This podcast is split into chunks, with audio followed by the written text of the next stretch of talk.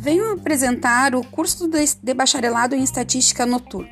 Ele está localizado no prédio 13 do Centro de Ciências Naturais e Exatas da Universidade Federal de Santa Maria. Seu ano de criação foi em 2009 e o curso tem duração de 10 semestres. Atualmente temos matriculados 152 alunos.